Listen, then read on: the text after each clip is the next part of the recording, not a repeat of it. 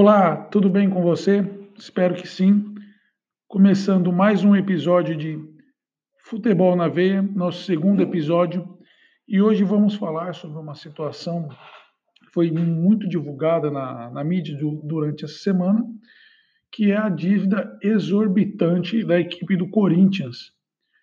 Dívida essa que salta da casa de um bilhão de reais. Claro, um pouco assustador, né? Vamos fazer uma divisão para explicar essas informações. Na última terça-feira, a ESPN e outras emissoras noticiaram a dívida do Corinthians de três maneiras. A primeira delas é que no ano de 2019 a equipe do Corinthians teria tido um déficit de 170 milhões de reais. Que é esse déficit? Ao fechar do ano contábil, depois de o pagamento de toda a dívida corrente, a dívida que é pertencente àquele ano, salários, direitos de imagens, custos administrativos, tudo aquilo que o clube tem que pagar, a dívida do Corinthians ainda superou a arrecadação em 170 milhões. Ou seja, o Corinthians ficou devendo 170 milhões. E aí você pergunta, ué, mas como é que a pessoa pode ficar devendo 170 milhões? É a dívida parcelada, né? é empréstimos. Né? São credores que vendem, mas vendem de forma parcelada. Você, muitas vezes, você que está me ouvindo, pode ter uma dívida maior do que o seu ganho mensal através de, de, de créditos, de empréstimos que você faz naquele mês. E se juntou a isso a informação que a dívida do Corinthians sem arena é de 650 milhões de reais já acrescido o valor de 170 milhões do ano de 2019. A informação ela é bem preocupante para a administração do clube, por quê?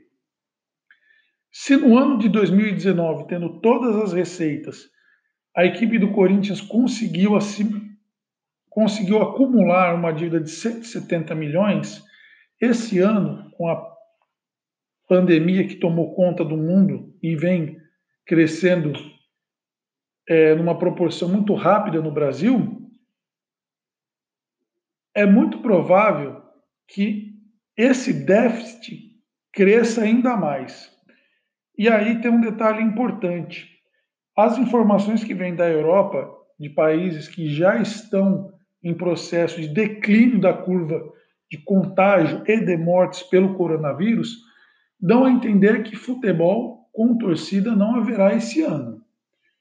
É, o primeiro-ministro da Holanda disse que jogos com torcida somente quando houver uma vacina.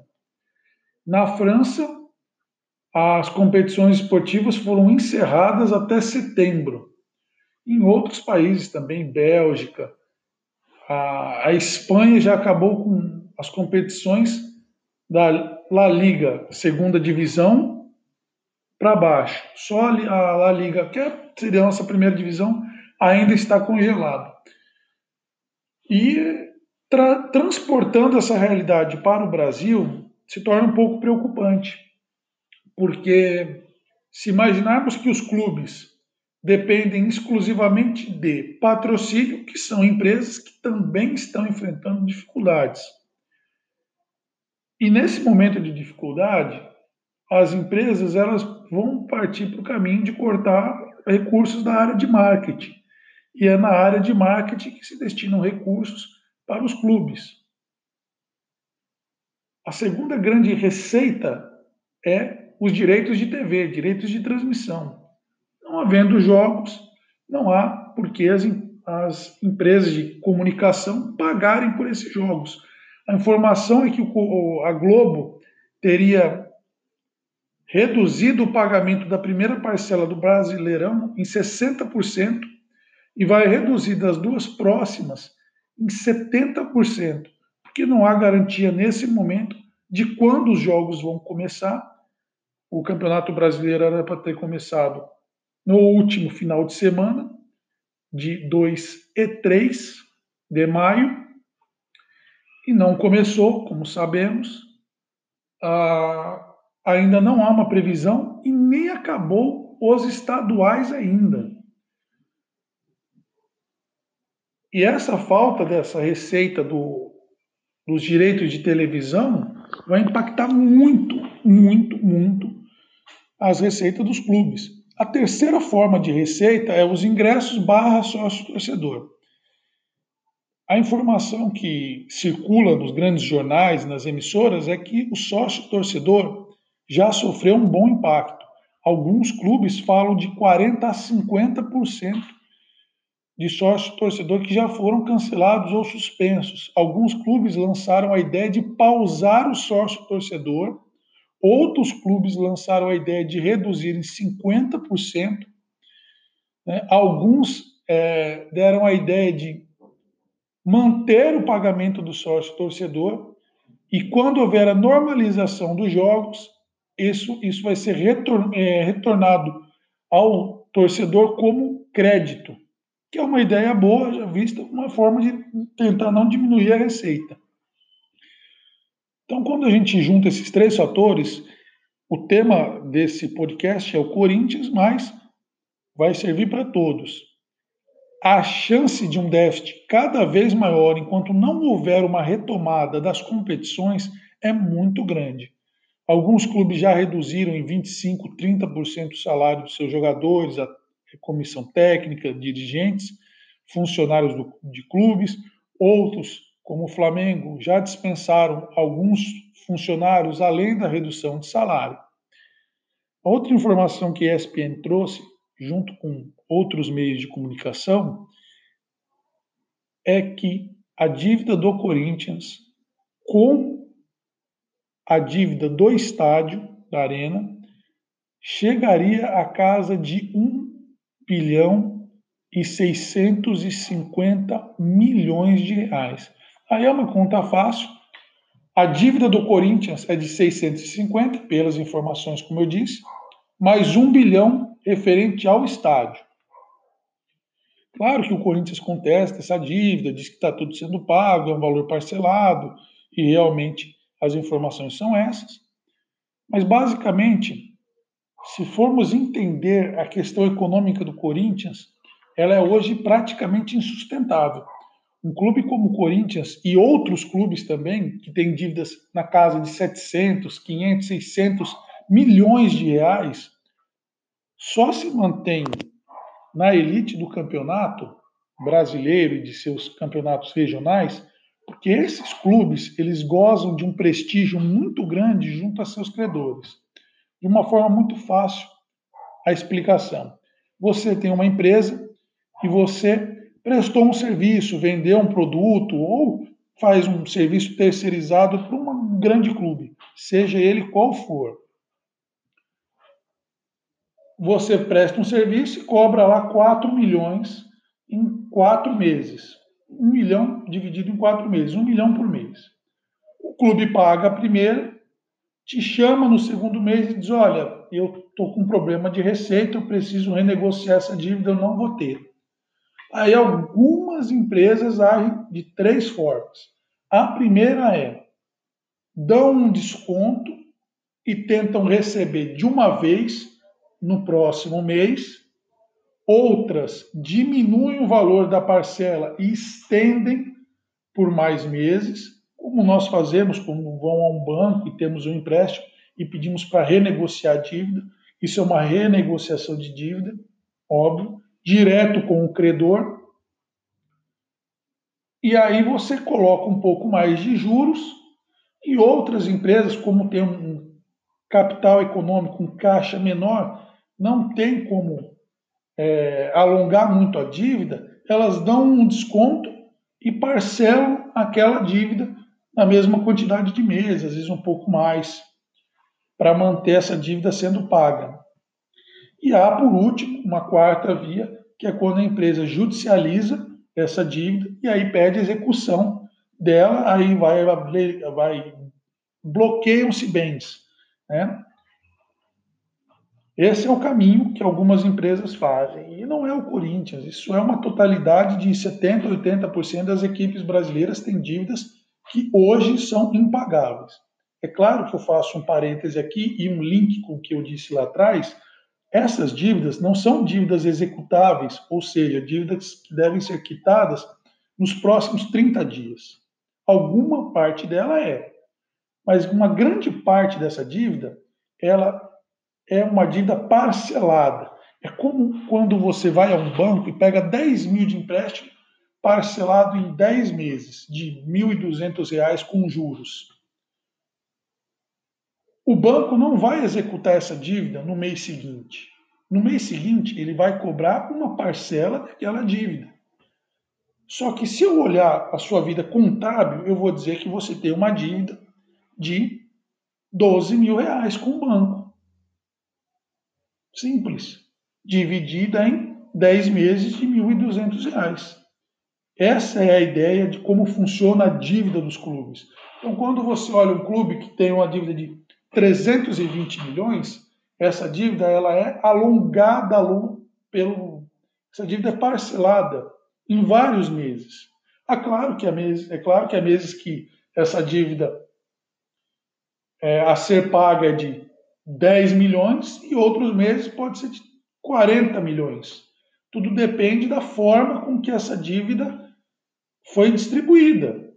Normalmente, quando você tem um empréstimo e você tem ali outras dívidas da sua casa, você paga um financiamento de um carro, você pode ter um empréstimo de 10 meses e um financiamento de um carro em 5. Os cinco primeiros meses a sua dívida é X, após o pagamento desse, empréstimo, desse financiamento, a dívida cai. Né? Passada essa aula básica de entendimento financeiro, a dívida do Corinthians hoje, se ela estivesse dividida em 10 anos, para entender a situação que o clube está entrando por má gestões e por a crise do coronavírus, é a seguinte: se o clube só tivesse que pagar a sua dívida sem a arena, sua dívida corrente, de 650 milhões, que não é uma das maiores do futebol brasileiro, há, clube, há clubes com mais.